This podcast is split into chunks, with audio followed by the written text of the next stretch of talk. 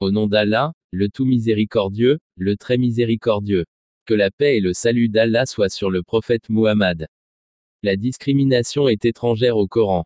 La discrimination, quelle qu'elle soit, est totalement étrangère à la structure du Coran. Dans le chapitre Les appartements, le Coran déclare que tous les hommes et toutes les femmes sont égaux devant Dieu. La traduction rapprochée du verset pertinent est la suivante. Ô homme, nous vous avons créé mâles et femelles, et nous vous avons constitués en peuples et en tribus, différents, afin que vous alliez les uns vers les autres pour vous connaître. En vérité, le plus disposé à le faire est pour Dieu le plus pieux. Dieu est omniscient et connaisseur. 49. 13. Il existe des différences évidentes entre les personnes en termes de couleur, d'ethnie, de statut économique, etc., mais selon le Coran, la différence est simplement une différence, elle ne peut être utilisée comme base de discrimination. Dieu Tout-Puissant a créé l'homme avec différents attributs, la différence faisant partie de la création. Les différences existent pour des raisons pratiques plutôt que théoriques. Leur objectif principal est de permettre aux gens de se reconnaître et de se distinguer les uns des autres. En d'autres termes, les différences entre les personnes sont un signe positif. C'est à cause de ces différences que nous nous reconnaissons et effectuons nos transactions sur cette base. S'il y avait une uniformité complète, tous les êtres humains étant moulés dans le même moule, il serait alors très difficile de vivre dans la société d'une façon normale. C'est un fait que la différence fait partie de la nature.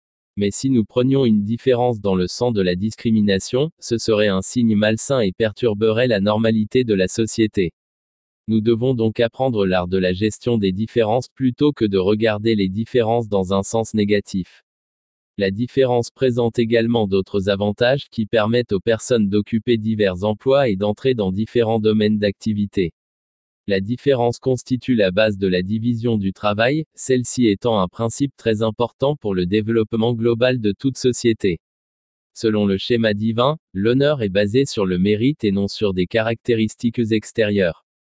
Le prophète de l'islam a dit un jour que, le rouge et le blanc, le noir et le marron étaient égaux. Il a dit, voyez, Dieu vous a enlevé l'arrogance de l'ignorance païenne, Jaïlia, avec sa vantardise des gloires ancestrales. L'homme n'est qu'un croyant conscient de Dieu ou un pécheur malheureux. Tous les gens sont des enfants d'Adam et Adam a été créé à partir de poussière. Il peut y avoir des différences de couleur ou de caractéristiques physiques, mais l'homme est ce qu'il est dans son être intérieur et, en ce sens, tout le monde a le même potentiel. Tout le monde naît avec les mêmes qualités intérieures. Celui qui se découvre et tente de transformer son potentiel en réalité est celui qui réussira. Vous n'êtes pas ce que les autres pensent que vous êtes, vous êtes ce que vous pouvez être. Tout le monde a la capacité de s'accomplir. Tout le monde a la capacité de dissiper les malentendus des autres à son sujet, et le Créateur s'attend à ce que vous utilisiez cette capacité. Dieu n'a montré aucune discrimination entre les gens.